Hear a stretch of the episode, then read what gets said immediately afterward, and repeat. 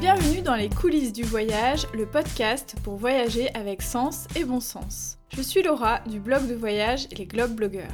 Toi aussi tu as envie de voyager de manière plus responsable, d'organiser tes escapades facilement et dénicher des initiatives originales? Si la réponse est oui, alors tu es au bon endroit. Chacun de mes épisodes est un concentré de bonnes astuces pour t'aider à planifier tes prochains voyages durables.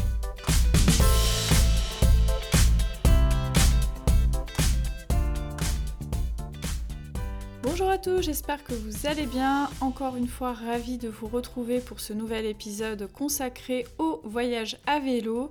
Franchement, c'est le printemps, ça donne vraiment envie de se dégourdir les jambes, d'aller marcher, d'aller faire du vélo, d'aller crapahuter dans tous les sens. Donc, euh, donc je suis vraiment ravie de traiter cette thématique. Pour cela, je vais être accompagnée de Mila qui officie sur son blog qui s'appelle Un monde à vélo.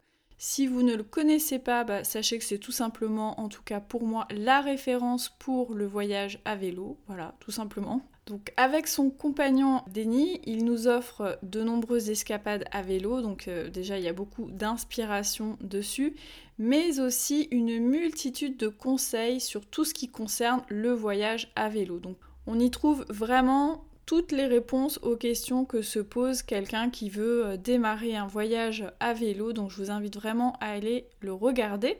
Avant de laisser la parole à Mila, je voulais vous donner une information si jamais vous ne l'avez pas euh, reçue. Depuis peu, j'ai mis en place une newsletter spéciale podcast je vous mettrai le lien dans la description de l'épisode pour que vous puissiez euh, vous abonner. Alors pourquoi ce serait intéressant pour vous de vous abonner à cette newsletter? Tout simplement parce que déjà je vais vous dévoiler un petit peu les coulisses du podcast, donc les coulisses des coulisses du voyage en d'autres termes. Et c'est aussi un moyen pour moi de vous faire participer, que vous puissiez contribuer à votre manière à l'avenir du podcast. Donc ça peut être déjà en me faisant des retours, des critiques, mais ça peut être aussi en me suggérant des sujets ou alors en me posant des questions pratiques auxquelles je pourrais répondre dans un épisode. Si vous ne me suivez pas sur mon compte Instagram GlobeBlogger, c'est un bon moyen de poursuivre les échanges entre les épisodes. Donc n'hésitez pas à vous abonner et puis euh, je vous prépare aussi quelques petites surprises mais je n'en dis pas plus pour l'instant. Donc tous ceux qui seront inscrits à la newsletter auront l'info et ceux qui ne seront pas inscrits, bah ils n'auront pas l'info. Voilà. bon là je tease un petit peu honteusement, mais voilà, sentez-vous libre, vous pouvez vous abonner à la newsletter, en tout cas ça me fera plaisir et puis on pourra comme ça euh, continuer à papoter entre les épisodes. Comme je parlais des retours et des échanges, je voulais aussi euh, remercier Rebecca du podcast Histoire pour les grandes personnes qui m'a laissé un très joli commentaire sur Apple Podcast. Donc Rebecca me dit au sujet des coulisses du voyage que c'est un vrai moment de plaisir, de l'énergie, des valeurs et un désir de partage. Bravo. Alors merci à toi Rebecca parce que tu as vu juste, j'ai vraiment envie de partager. C'est vraiment le but de ce podcast, de partager ma passion du voyage et aussi mes réflexions sur une certaine manière de voyager. Donc bah, ça me fait tout simplement plaisir. Bon, maintenant que j'ai beaucoup parlé sur cette intro, place à mon échange avec Mila que j'ai hâte aussi d'entendre.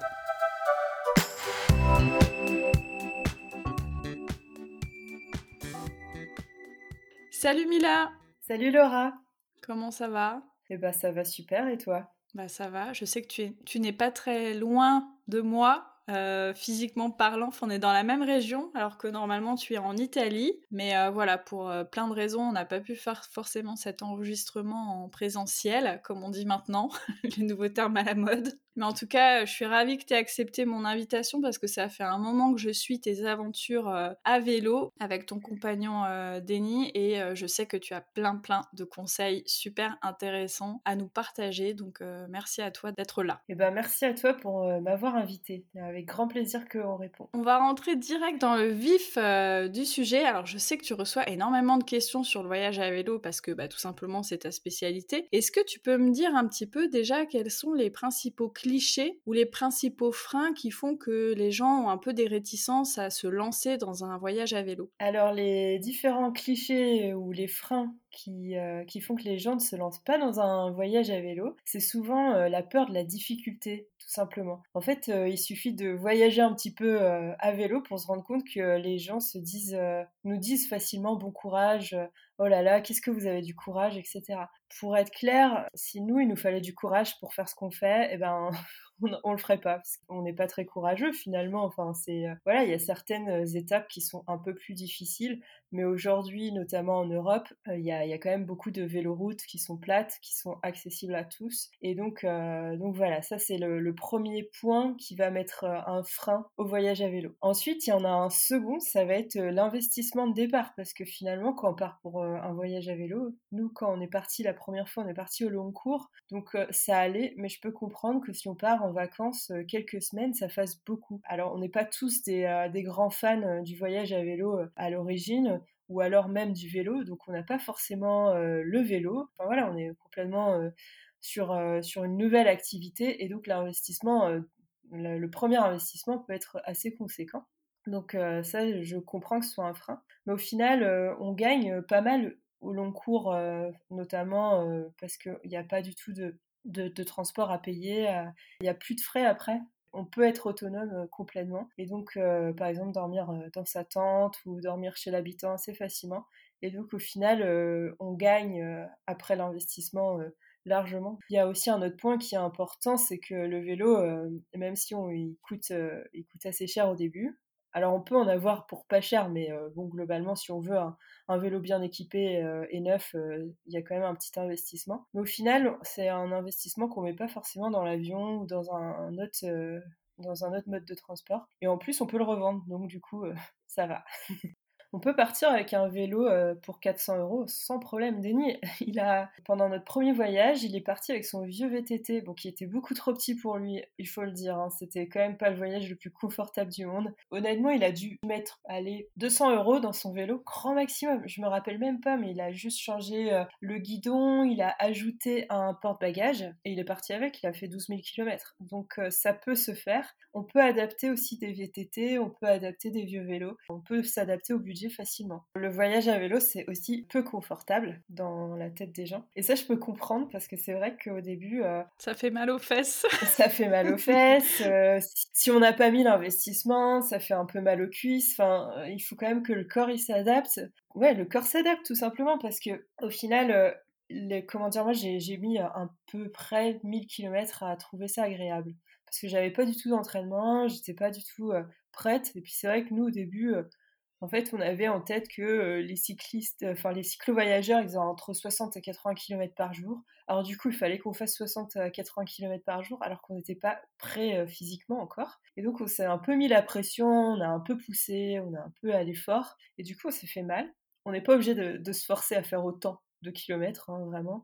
Et une fois que le corps il s'est adapté, c'est plus que du bonheur, donc euh, il n'y y a aucun problème. Alors maintenant qu'on a vu les principaux freins, je pense qu'on va aller euh, directement sur euh, les conseils qu'attendent euh, nos auditeuristes avec impatience, c'est-à-dire quelles sont selon toi les principales étapes et questions à se poser quand on veut se lancer dans un voyage à vélo? On va essayer de les prendre une par une et puis tu vas nous donner tes petits secrets parce que comme tu disais, tu as fait des dizaines de milliers de kilomètres, je crois, à vélo. Donc je pense qu'on va pouvoir bénéficier aussi euh, des enseignements que tu as tirés de tes erreurs aussi euh, éventuelles.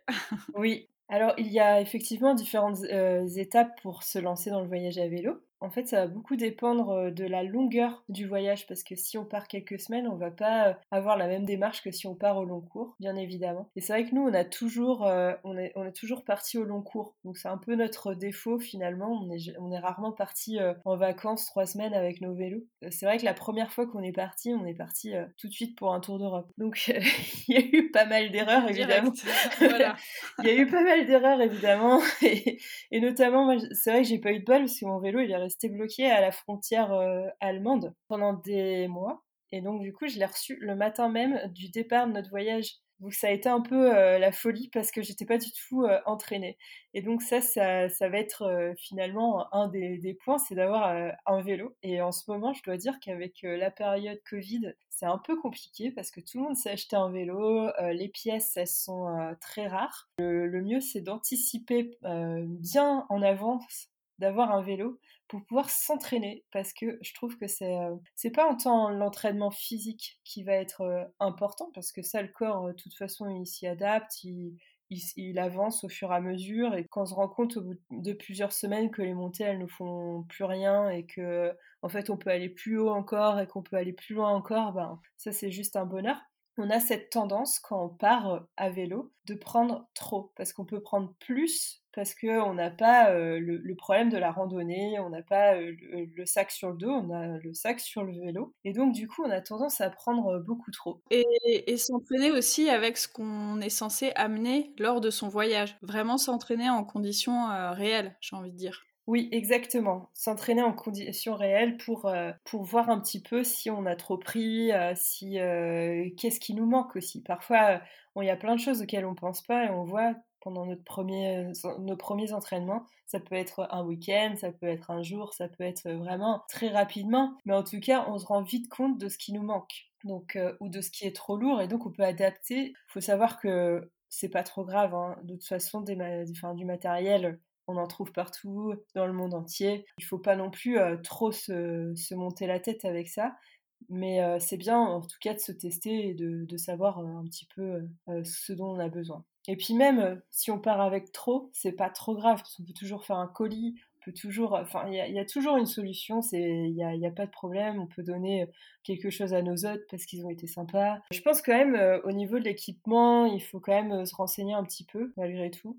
S'équiper c'est c'est un peu prise de tête je trouve, mais Surtout quand on n'est pas connaisseur du vélo en soi. Donc euh, au début, on ne connaît pas forcément euh, tous les aspects techniques du vélo. Il faut apprendre tout un vocabulaire. Il faut, faut, commencer à le comprendre. Moi je, dois avouer que je ne l'ai toujours pas totalement acquis parce que c'est plus la partie de déni, on va dire. Et c'est vrai que bon, c'est pas mal de, de sujets euh, différents. Et puis il y a aussi qu'est-ce qu'on veut? Est-ce qu'on prend des sacoches? Est-ce qu'on prend une remorque? Est-ce qu'on met des sacoches de bikepacking qui, qui sont beaucoup plus légères? Euh, qui sont qui, sont plus euh, aérodynamiques, disons. Est-ce qu'il faut que j'adapte ma selle parce que euh, je suis sensible? Est-ce que cette selle, elle va me convenir? Enfin, il y a tellement de questions. Puis il y a tout le matériel, effectivement, de bivouac qui, là, bah, c'est la même chose que la randonnée. C'est-à-dire, on va chercher forcément le plus léger, le plus facile, le plus adapté à ce mode de voyage. Donc, du coup, on va chercher vraiment du matériel euh, souvent assez technique. Et, euh, et, donc là, il faut, c'est pareil, il y a plein de questions à se poser. Qu'est-ce qu'on prend? Est-ce qu'on prend euh, une popote? Est-ce qu'on prend un réchaud qui est à gaz, à bois, à essence? Je pense que je vais faire un épisode euh, spécial euh, matériel de bivouac parce que c'est le troisième épisode dans lequel euh, on, parle un petit peu rapidement du bivouac et de l'équipement de bivouac. Donc je pense que je vais être obligée de faire un épisode spécial. Et puis en plus, ça se développe de plus en plus aussi, je pense, le bivouac. Donc il y a pas mal de questions autour, autour de ça. Et d'ailleurs, je pense qu'il y a peut-être des gens aussi pour qui le voyage à vélo, ça peut faire peur parce qu'ils se disent justement qu'ils sont obligés de, de bivouaquer ou de camper. Mais mais on peut très bien aussi faire euh, du voyage à vélo en mode, euh, on va dire, plus euh, luxueux, plus confortable, non? Alors oui, après ça change totalement le voyage. Ça dépend de chacun, ça dépend de ses envies, etc. Pour moi, c'est moins confortable d'avoir des hébergements qui sont prévus parce que souvent quand on va le faire de manière plus luxueuse, le, voyage à vélo avec tout de un hébergement le soir, en fait, ça veut dire qu'il est prévu, qu'il est réservé et qu'on n'a pas le choix. C'est-à-dire qu'il faut y aller. Il y a pas mal de choses qui se sont développées ces dernières années en France, euh, notamment le label Accueil Vélo. Donc il y a beaucoup d'hébergements, il n'y a aucun problème. Il y a pas mal de choses qui sont adaptées donc aux voyageurs à vélo. Donc ça c'est plutôt une bonne nouvelle. Et il y a beaucoup de monde euh, aujourd'hui qui voyage comme ça.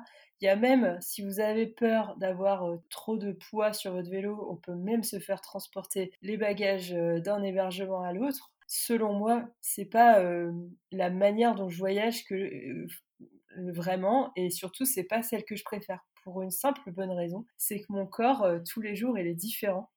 et que, en fait, il y a des jours, mais il n'y a aucun problème, on peut faire du 120 km si on a envie. Et puis il y a des jours, franchement, 30 km, on a marre, quoi. Et donc, quand c'est prévu, eh ben, ça veut dire que tu es obligé d'y aller. Bon, alors du coup, il faut s'adapter en fonction, euh, enfin, en fonction de son niveau, bien sûr, adapter ses étapes. On va faire 40, 50, 60, 70 km par jour. Mais ça veut dire qu'il va falloir euh, chaque jour s'arrêter là où on a réservé et repartir. Euh. Donc ça, c'est à prendre en compte. c'est aussi une manière de voyager et c'est tout aussi bien. Je pense qu'on prend énormément de plaisir aussi. Et voilà, c'est juste un peu différent. Ouais, c'est intéressant ce que tu dis sur le fait que bivouaquer, ça peut aussi être un confort parce qu'on ne le voit pas forcément sous cet aspect-là. Et je pense qu'effectivement, écouter son corps au jour le jour, c'est hyper important parce que même si on prévoit des étapes plutôt courtes, parce qu'on est débutant, bah c'est vrai que des fois on peut avoir tout simplement aussi envie de s'arrêter parce que le lieu nous plaît ou parce qu'on a trouvé un endroit qu'on a envie de visiter un peu plus. Enfin moi je suis du genre à m'arrêter tout le temps à vélo, pas forcément juste parce que c'est fatigant mais parce que je suis très curieuse donc dès que je vois un truc intéressant j'ai envie de m'arrêter donc moi je pense que j'aurais vraiment du mal à faire 100 km par jour parce que je fais trop de pauses. se laisser porter. Je te rejoins totalement sur cet aspect aussi d'avoir envie de flâner, de, de regarder, euh, d'aller plus en profondeur, de visiter, euh, de s'adapter en fonction de ce qu'on a envie. Je t'avoue que c'est rare qu'on aille jusqu'à 120 km, c'est souvent dans des zones où il y a vraiment rien, mais c'est rare. Et c'est vrai que effectivement le, le, bivouac apporte ce confort-là, et il apporte un autre confort qui, euh, qui est assez étonnant par rapport au camping. Donc là, c'est quand même dans le cadre où on a quand même le, matériel de camping avec nous. Souvent, on a tendance à aller plus facilement vers le camping parce que c'est légal, tout simplement, parce que c'est confortable, etc. Mais en fait, nous, on préfère le bivouac, tout simplement parce que c'est à notre rythme. Alors qu'au camping, eh ben, il y a les vacanciers. Et les vacanciers, ils sont pas du tout au rythme du voyageur à vélo. Ils se lèvent pas tôt le matin, ils se couchent tard le soir et ils font pas mal de, bruit, en fait. Donc, du coup, t'es pas du tout tranquille dans ton camping. Alors que finalement, quand tu bivouac, ben, es tout seul dans la nature. Au début, ça peut être un peu impressionnant. Les premières fois que tu entends un, chevreuil aboyer à côté de toi, c'est assez impressionnant. Mais au final, nous, aussi, on s'est énormément habitué à ça. Et, et, maintenant, on va plutôt favoriser, favoriser ce côté dormir dans la nature pour cette raison-là, en fait, parce qu'on est tranquille. On a déjà digressé, mais c'est pas grave. Est-ce que euh, on peut revenir un petit peu en arrière sur la question de, l'équipement? Est-ce que tu peux nous dire quelles sont selon toi vraiment les pièces d'équipement qui sont vraiment indispensables euh, et sur lesquelles il faut être particulièrement euh, vigilant? Alors déjà, on va parler du vélo, parce que forcément, ça va être le plus important, parce que le vélo, c'est notre meilleur ami. En fait, il va falloir d'abord avoir un vélo robuste, c'est-à-dire qu'on va pas aller choisir un vélo tout simple, entrée de gamme, etc pour la simple bonne raison qu'il faut qu'il puisse résister au poids que l'on va mettre dessus. On va prendre un vélo qui est un peu plus robuste que le premier prix. Ensuite, il faut qu'on puisse mettre un porte-bagages. Ça, c'est important parce que tous les cadres n'ont pas les, possibilités d'avoir un porte-bagages. Donc, notamment à l'avant, il vaut mieux vérifier. Il faut également donc vérifier qu'il y ait des œillets pour mettre un porte-bagages éventuellement à l'avant si vous en avez besoin parce que souvent ça permet d'équilibrer le poids sur le vélo et donc il va falloir vérifier la fourche. D'ailleurs les fourches on les conseille généralement rigides. Parfois on peut mettre un, amortisseur dessus mais mais c'est pas très conseillé dans le voyage à vélo parce que c'est plus lourd et, et que c'est un peu plus fragile. Il y a également la question de la selle qu'il faut se poser parce que la selle ça va être un des sujets les plus importants parce qu'on est assis dessus toute la journée. Donc euh, là, il y a des très bonnes selles qui existent et euh, généralement, elles changent la vie. Après, elles coûtent un peu cher, mais, euh, mais voilà, ça change la vie. Donc il y a notamment les selles SMP, les selles Brooks qui sont très conseillées. On va aussi se pencher sur le guidon parce que le guidon, ça va être, ça va, ça va nous permettre de changer de position dans la journée et donc d'éviter d'avoir trop de fourmis, d'avoir trop de douleurs dans les bras. Il y a un autre sujet également qui est important sur le vélo, ça va être de vérifier la transmission et de vérifier s'il y a assez de développement. Alors ça veut pas dire assez de vitesse parce que les vitesses ça ne veut rien dire. Donc il faut regarder vraiment si la transmission elle va permettre de, passer les, des belles montées avec du poids et donc, le vélo, il mouline bien, quoi. Ça, c'est les différents sujets sur le vélo. Tu m'as perdu sur transmission et vitesse. Vraiment, moi, j'ai toujours pas compris le principe de vitesse et de machin truc. À chaque fois que je demandais à Seb, c'est dans quel sens pour qu'on pédale plus facilement? Enfin, ça, c'est pour l'anecdote, hein, mais. je comprends. Comme ça, je me rends compte que, voilà, si je veux me lancer dans un voyage à vélo euh, de quelques semaines, il va falloir que je regarde un petit peu plus la technique. C'est une des erreurs que j'ai faites. Ouais, ouais, moi j'aurais eu tendance à prendre un vélo et puis euh, allez, on y va. Mais non, faut pas faire ça. Voilà, heureusement que j'étais au téléphone aujourd'hui euh, pour éviter ces erreurs-là. Moi, c'est ce, qui, ce que j'ai fait. Hein. J'ai vu mon, vélo, je fais Ah, c'est cool, il a trois plateaux, 10 euh, vitesses à l'arrière, ça va, ça va le faire. Mais en fait, non. parce qu'il était ultra dur mon vélo mais ultra dur. J'arrivais pas à passer l'école et euh, enfin vraiment, je me suis cassé les genoux à cause de ça. Mais ça, je trouve que c'est ouais, c'est hyper important parce que je pense qu'une des craintes aussi euh, des gens, dont moi, ce sont les fameuses côtes. Parce que moi, j'aime bien le vélo, mais quand c'est plat. parce que j'ai toujours peur de me dire, je vais pas y arriver et je vais être obligée de descendre du vélo et ma dignité va en prendre un coup, quoi. Mais en fait, euh, si tu as un vélo bien adapté et puis que tu vas aussi tranquillement, hein, tu que tu te lances pas peut-être sur l'école, genre en mode Tour de France, bah ça passe quoi quand même. Tout à fait. Avec beaucoup de patience parfois, mais, mais effectivement, c'est comme ça que ça passe. Hein. Après, il y a nous, nous le, le, truc, c'est que c'est ce que ce que quasiment tous les voyageurs à vélo font, c'est qu'au bout d'un moment, tu as envie d'aller un peu plus loin, tu as envie d'aller un peu plus dans les montagnes, tu as envie d'aller dans les endroits que tu aimes vraiment. Et donc, du coup, souvent les endroits que tu aimes vraiment, qui sont vraiment beaux, qui sont vraiment un peu oui, où il y a vraiment des, des, points de vue de dingue, ben, c'est là où ça fait mal. donc, du coup, du coup, y vas, quoi. Mais, euh, mais je veux dire, euh, moi, mon vélo, il était un peu, euh, il était, il, il, avait pas assez de développement, mais ça m'a pas empêché de traverser les Balkans et de, de faire, je ne sais pas combien de, de cols avec. C'est juste qu'au bout d'un moment, ça, ça, a usé un peu mes genoux et qu'il aurait fallu que je change ça sur mon vélo pour qu'il mouline un peu plus, en fait, tout simplement.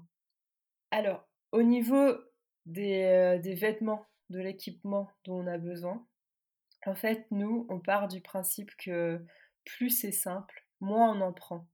C'est-à-dire que généralement, les événements de, voyage ou de, de cyclisme, généralement, sont assez affreux. Et donc, on n'a pas envie de les porter le soir, on n'a pas envie de les porter ailleurs. Et donc, euh, ils sont très colorés, ils, correspondent pas à, la vie au quotidien. Et euh, donc, nous, on part avec. Et donc, nous, avec des, euh, des vêtements, en fait, traditionnels de randonnée qui sont assez sobres et qui permettent à la fois d'aller au restaurant le soir, à la fois de faire notre randonnée la journée et d'être un peu équipé pour tous les cas de figure. Ce qui permet aussi d'alléger largement les sacoches. On a investi dans des selles qui nous correspondent parfaitement. Donc on a eu vraiment de la chance, qui nous a permis d'enlever les cyclistes euh, les cuissards de vélo avec euh, les couches dedans. Alors on en prend toujours un avec nous pour les longues étapes quand on sait qu'un jour on va, on va partir pour euh, une très très longue journée. Mais sinon on les porte plus du tout. Ce qui permet vraiment d'alléger les sacoches. Mais si vous en avez besoin, eh ben, je vous conseille quand même d'acheter un, cuissard assez performant. Sinon, ça sert pas à grand chose et ça fait parfois même plus mal qu'autre chose, euh, notamment parce que ça frotte au niveau, euh, au niveau des fesses et que, et que parfois, ben, quand il fait très chaud, ça peut, ça peut irriter la peau. Voilà. Après, euh, sinon, les, vêtements, on n'a pas besoin forcément d'être suréquipé honnêtement, nous, ça nous dérange pas du tout de, partir avec notre t-shirt en coton et euh, avec un legging à 10 euros. C'est pas, pas grave, quoi. C'est, euh, ça passe. Après, ça dépend ce que, ce que vous faites, évidemment, mais si euh, on part sur une véloroute, par exemple, c'est pas non plus la chose la plus physique qui nous fera transpirer de dingue et qui fera qu'on on sentira super mauvais à la fin de la journée, quoi. Quand on a parlé de la randonnée dans un précédent épisode, on a déjà pas mal parlé du fait euh, d'optimiser le poids euh, dans son sac. Je pense que c'est un petit peu la même chose euh, dans les sacoches, c'est-à-dire qu'il faut vraiment réfléchir à chaque élément que l'on met. Est-ce que c'est utile ou pas? Est-ce qu'il y a une option plus légère ou pas? Je pense que c'est un sujet bien bien vaste, tout ce qu'on peut emmener dans ces sacoches. mais est-ce que tu aurais un conseil quand même sur le choix des sacoches? oui, voilà. C'est encore une polémique de cycliste, ça? Ouais, non, non, il y a, pour le choix des sacoches que je conseille, et euh, justement, je suis en train de. Je devrais écrire un article là-dessus euh, prochainement, mais euh, comme d'habitude, j'en ai, j'ai tellement de retard sur tous les articles que je dois écrire que ça va pas être tout de suite, tout de suite. Pour choisir une bonne sacoche, selon moi, il faut il faut prendre une sacoche qui est étanche. Et ça, c'est hyper important. Et c'est vrai qu'elles sont plus chères, mais elles sont plus efficaces. On est parti la première année avec des sacoches qui n'étaient pas étanches et on avait quand même quelque chose pour les couvrir en cas d'intempérie. Mais en fait, ça a été la, galère, quoi, parce que bah, à chaque fois qu'il pleuvait, il fallait les couvrir, il fallait sortir, fallait s'arrêter, fallait en fait, tout ce que tu n'as pas envie de faire quoi quand il pleut.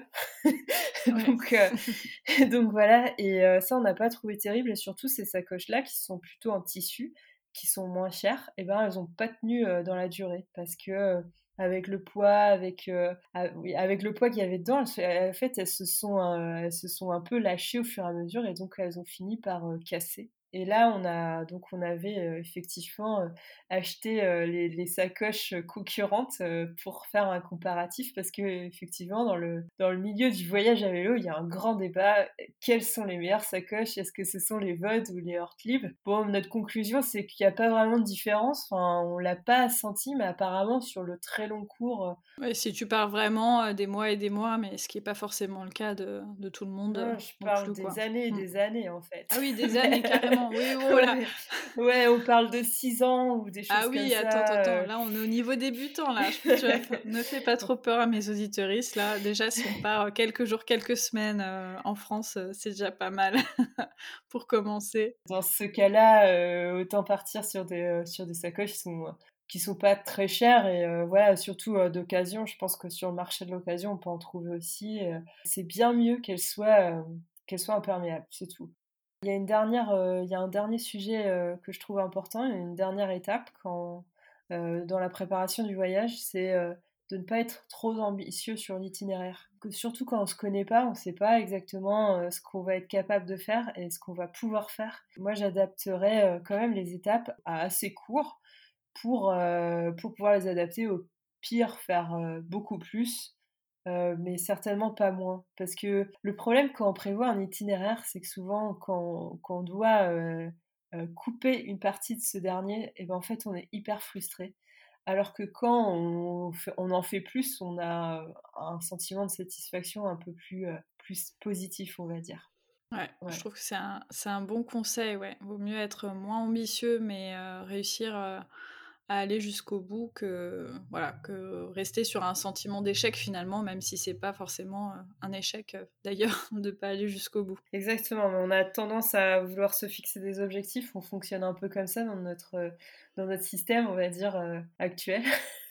On a toujours tendance à vouloir se mettre des objectifs à être vouloir performant je vois très bien de quoi tu veux parler. il, y a ma, to-do list là, juste à côté de moi là pour le boulot et chaque semaine elle est trop longue et chaque semaine euh, je réussis pas euh, à aller jusqu'au bout et c'est frustrant alors qu'en en fait euh, il suffirait que je la répartisse sur deux semaines et je serais contente de moi. Donc c'est vraiment le même raisonnement en fait. Hein.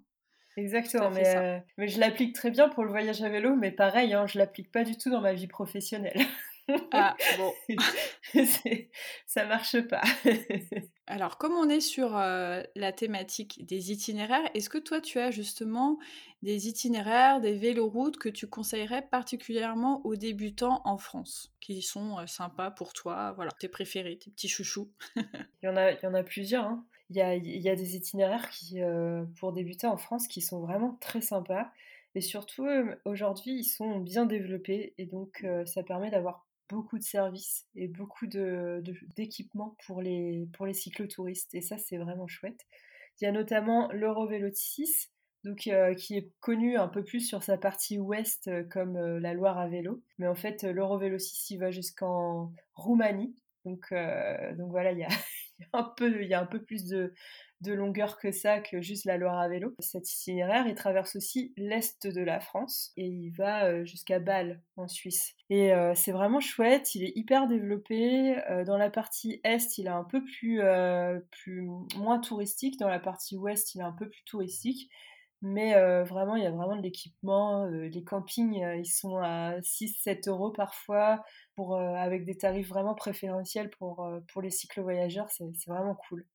Et en plus, c'est plat. Donc, euh, donc voilà. Et sur les étapes qui, euh, qui sont moins plates, euh, je pense notamment au niveau de Saumur, un petit peu, où c'est un peu plus difficile, c'est un peu dans les vignes et tout.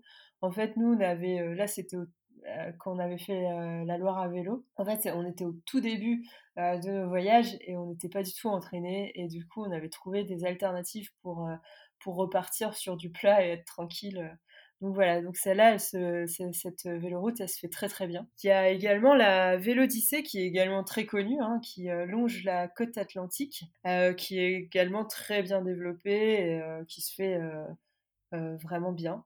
voilà, il n'y a pas du tout, vraiment, je trouve qu'elle a presque pas de difficultés. Il y a juste quelques étapes aux alentours de Nantes qui sont un peu plus difficiles entre Nantes et Saint-Brévin et dans les Pays Basques qui sont un peu plus, plus difficiles, quoi, mais sinon, sinon c'est tranquille.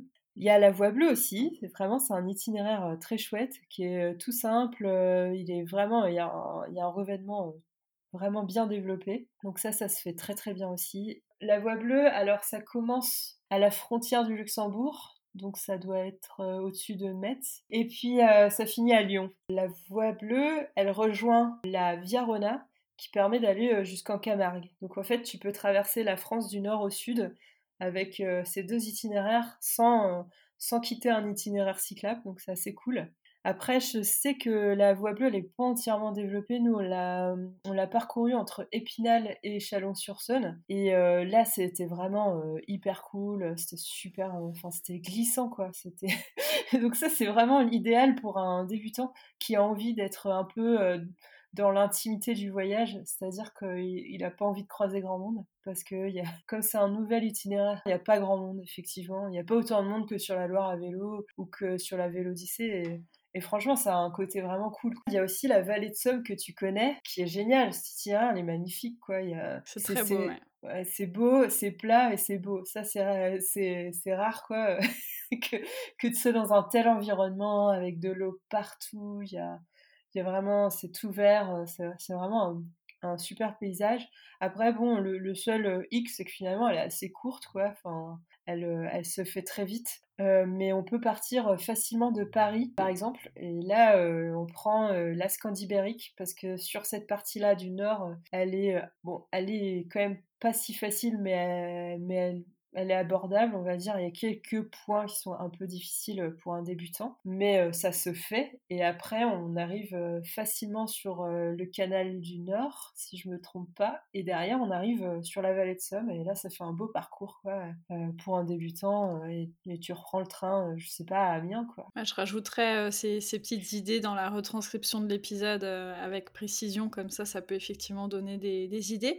Alors, c'est vrai qu'on parle beaucoup des véloroutes ou des grands itinéraires à vélo, mais est-ce que sinon tu connais aussi des, euh, boucles dans certaines euh, régions, dans certains territoires qui te semblent vraiment intéressants, euh, soit du point de vue des paysages, du patrimoine, soit du point de vue de la technicité aussi peut-être, parce que du coup là on n'est pas forcément sur des itinéraires qui sont toujours plats. Là, c'est pas vraiment un itinéraire, mais il est quand même en construction. Il y a le Tour de Bretagne, évidemment, à vélo. Là, tu, c'est, donc c'est un itinéraire qui va être en construction, mais qui euh, est pas sur, du, sur de la véloroute, enfin sur du, de la piste cyclable en tout cas, pas beaucoup. Et là, ça suit un petit peu le GR34, euh, qui est bien connu des, des, randonneurs à pied. Il y a que des paysages de dingue, quoi, euh, toute la journée. le long de la Bretagne représente, bah oui, forcément le Tour de la Bretagne, que ce soit à pied, à dos de chameau ou à vélo, euh, c'est forcément beau. C'est ça. tu, parles à une Bretonne là, donc forcément. Euh, c'est ça. Bah. on est Bretonnes toutes les deux, on sait de quoi on parle. ah bah voilà. Ouais. Après, c'est le problème, c'est que maintenant, c'est un peu, euh, c'est quand même très fréquenté l'été la Bretagne et, notamment la presqu'île de Crozon et tout ça. Ça doit pas être génial d'y être à vélo avec le trafic qu'il y a souvent même sur les petites routes je sais pas, mais bon, ça doit être sympa au printemps ou, euh, ou à l'automne de vraiment le faire ça euh, avec des paysages toujours euh, de dingue quoi. C'est vrai que ce qui est cool en France, c'est qu'on a énormément de routes parallèles, de petites routes tranquilles. Et ça, c'est pas quelque chose qu'on a dans tous les pays. Hein. Vraiment, c'est très spécifique à la France et, et c'est un bonheur quoi. on a traversé par exemple il y a quelques années la, la Provence donc là, il n'y avait pas du tout de véloroute, il n'y avait rien de développé. Juste sur des toutes petites routes, mais on, en a pris plein les yeux et c'était génial. C'était un peu physique hein, quand même, il faut, l'avouer. On savait pas du tout à quoi s'attendre en fait. On faisait un peu nos étapes au jour le jour, on réfléchissait pas, on allait là où on avait envie d'aller. Mais euh, c'était euh, un pur bonheur quoi.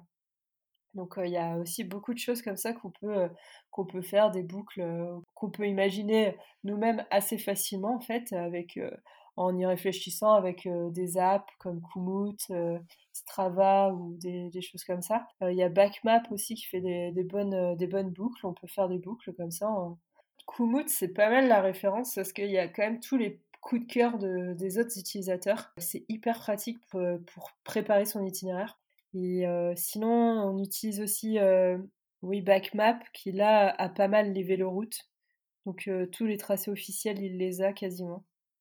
Et ça, c'est pas mal parce qu'on peut les télécharger directement sur notre, sur notre téléphone et on les remet sur Maps.me, qui est une appli qui, qui peut s'utiliser hors ligne. Et donc, ça nous permet de, non pas de nous guider, parce que ça nous guide pas vraiment, mais ça nous permet juste de savoir où on en est par rapport à l'itinéraire. Parce que généralement, on n'a pas assez de batterie pour, pour garder une app toute la journée en mode GPS, quoi.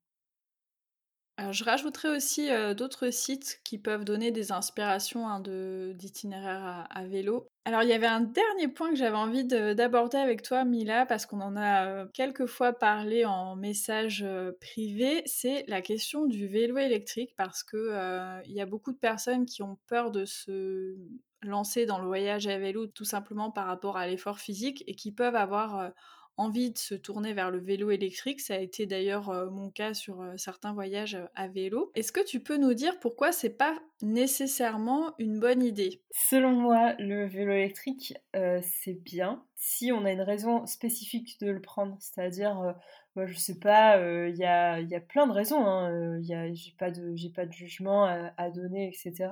Mais globalement, ça va pas apporter énormément au voyage. Ça va plutôt lui amener plus d'inconvénients que d'avantages. Donc du coup, c'est mieux de pouvoir partir avec un vélo dit traditionnel, on va dire, euh, que ce soit plus simple dans mon discours. En fait, c'est plus simple de partir avec un vélo qui est autonome et qui, euh, et qui euh, ne va pas avoir besoin d'électricité. Alors pourquoi? Tout simplement parce que quand on a un vélo électrique, eh ben, on va devoir le recharger. Et généralement, la batterie, elle dure le temps d'une journée. Donc déjà, on oublie le bivouac, on oublie en fait l'organisation un peu freestyle du voyage à vélo où en fait on, vit au jour le jour et on, est libre de faire comme on l'entend. Il va falloir toujours aller dans des hébergements ou au moins en camping, ce qui ajoute un coût non négligeable au niveau de, au niveau du voyage. Il y a une perte d'autonomie parce que justement euh, notre autonomie elle va être euh, liée à l'autonomie de la batterie de notre vélo. C'est-à-dire que ben, les vélos euh, électriques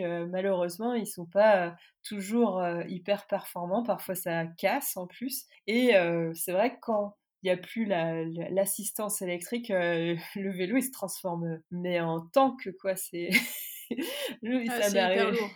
c'est hyper lourd, c'est hyper compliqué sur, le, sur le voyage. Donc du coup, là, ça, ça transforme totalement notre journée. Et tout le gain de confort qu'on a eu, en fait, on l'a perdu à ce moment-là avec la perte de, de la batterie.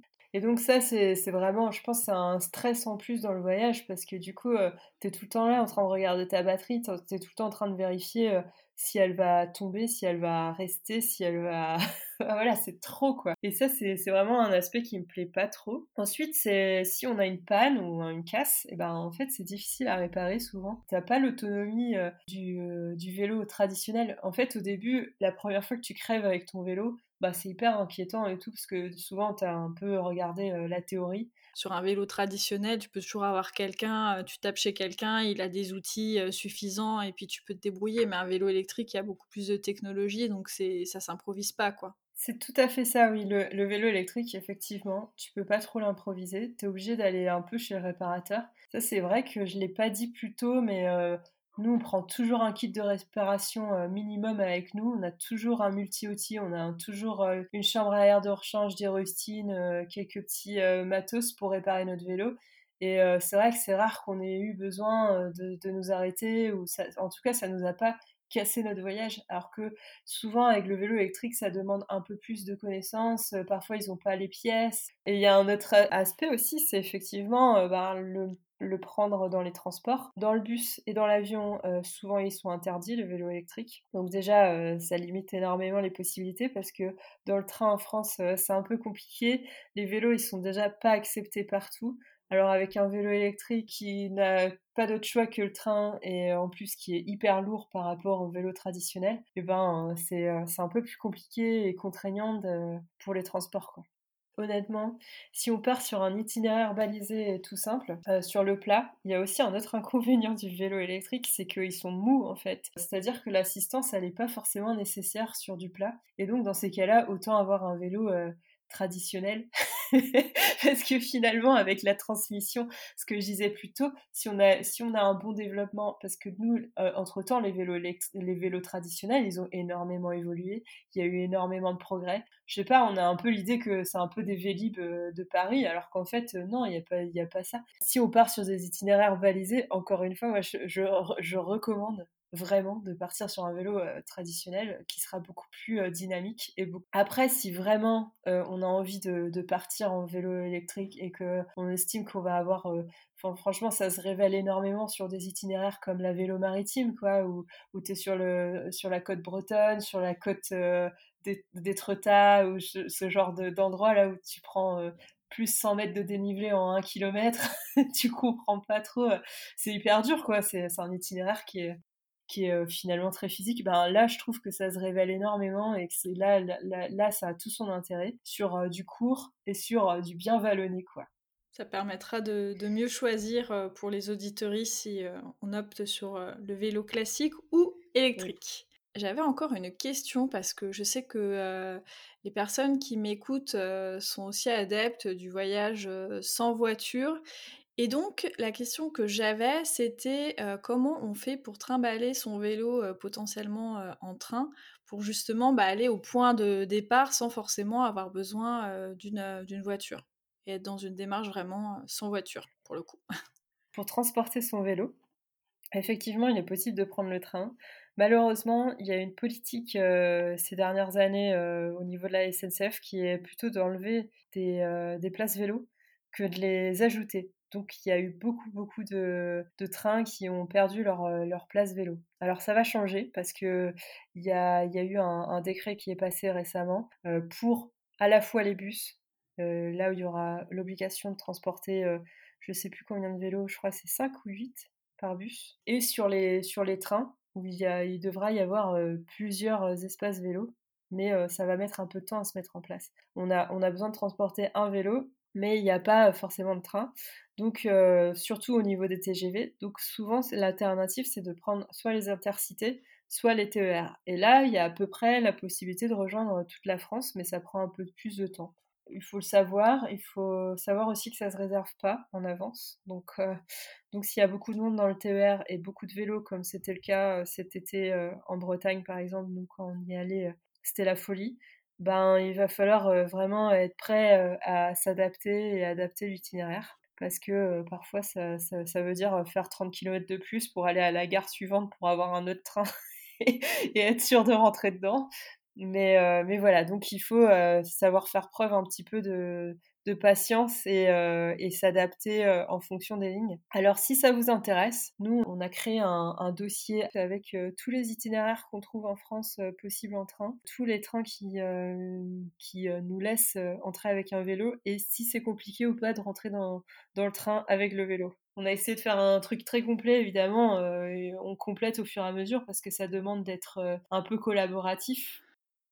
Bon, bah Mila, je pense qu'on a abordé pas mal de sujets. Bon, je pense qu'il faudrait un podcast clairement que sur le vélo pour aborder toutes les étapes de la préparation mais j'espère que tous ces conseils vont donner envie aux gens d'aller s'informer un peu plus, de creuser et voire de préparer leur premier voyage à vélo. Et moi, ce que j'avais envie de dire, c'est que le premier voyage à vélo, voilà, c'est pas forcément de faire des dizaines de milliers de kilomètres. On peut commencer tranquillement, quelques jours, une semaine, deux semaines sur des itinéraires faciles. Et je pense que tu nous as bien donné envie d'aller pédaler en France et même ailleurs. Peut-être que je te réinviterai un de ces quatre pour nous parler du voyage euh, à vélo en dehors de la France parce que tu as eu l'occasion de passer de nombreuses frontières et je crois que très bientôt tu vas nous offrir aussi euh, une belle escapade à vélo puisque tu as prévu de partir en mai, je pense, pour un beau voyage à vélo de plusieurs mois. Et euh, effectivement, on part bientôt vers l'Asie Enfin, on espère parce qu'on part un peu tard pour se lancer sur cet itinéraire, mais on va l'adapter en fonction de toute façon des frontières parce qu'actuellement, on ne peut pas dire qu'elles soient toutes ouvertes. Donc du coup, on va, on va partir pour un long voyage à vélo. On ne sait pas quand on rentrera et finalement, c'est un petit peu ça la philosophie que l'on aime avec ce mode de voyage, c'est que on peut l'adapter au fur et à mesure, c'est pas grave, il n'y a aucun problème. Eh bien, en tout cas, on va suivre tout ça aussi sur votre compte Instagram. Hein. je le mettrai dans la description de l'épisode. Comme ça, on aura euh, en temps réel presque votre itinéraire et euh, ce sera chouette de voyager avec vous aussi de cette manière-là, euh, par procuration. Ça reposera aussi nos genoux si jamais on veut si jamais on est fatigué de nos propres voyages à vélo. Voilà, bah, je te remercie énormément Mila pour tous ces conseils et euh, plein de bonnes choses pour la suite. Et un petit bisou à Denis qui est en Italie et qui t'attend, je crois, avec euh, grande impatience. Merci, Merci beaucoup. À bientôt du coup.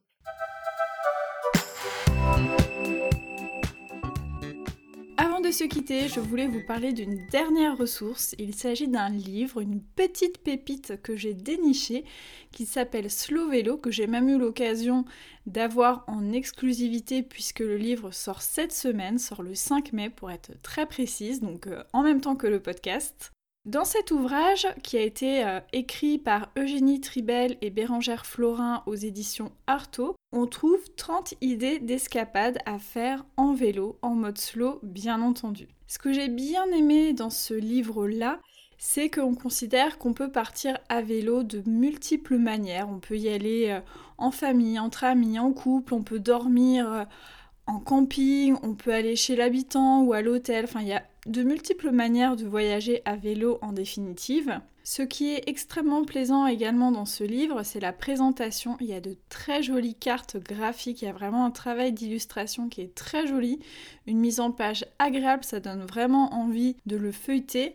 Et j'ai bien aimé aussi son côté pratique. En fait, pour chaque itinéraire, on a la distance, le dénivelé, le type de piste qu'on va emprunter, à quel public l'itinéraire s'adresse, euh, mais aussi le type de paysage, les accès en train, etc. etc. Donc c'est vraiment idéal, je pense notamment à ceux qui démarrent le vélo et qui sont un peu perdus avec tous les itinéraires qui existent. Bah, je pense que ça peut être un bon début. Pour chaque itinéraire, vous avez aussi une sorte de carnet de route qui euh, détaille un petit peu ce que vous allez trouver en chemin, notamment euh, les monuments ou les paysages, les points d'intérêt, ce carnet de route, il est aussi rédigé sous forme d'un récit et en tant que blogueuse, je ne peux qu'être sensible à cette manière de présenter un itinéraire, bien entendu. Et je me suis dit que je n'allais pas garder cette pépite juste pour moi. C'est pourquoi j'ai contacté euh, l'éditeur et je lui ai proposé d'organiser un concours sur mon compte Instagram pour vous faire gagner un exemplaire. Si vous voulez participer au concours, il suffit de me rejoindre sur mon compte Instagram globeblogger. Je mettrai le lien directement dans la description de cet épisode. Comme ça, si vous n'êtes pas abonné à mon compte, vous pourrez le faire et guetter le post en lien avec le concours que je vais publier normalement jeudi 6 mai. N'hésitez pas à participer, bonne chance à vous et je vous remercie énormément bien sûr de votre écoute, d'être resté euh, jusqu'au bout avec moi et avec Mila et je vous souhaite bah, de belles escapades à vélo bien sûr. À bientôt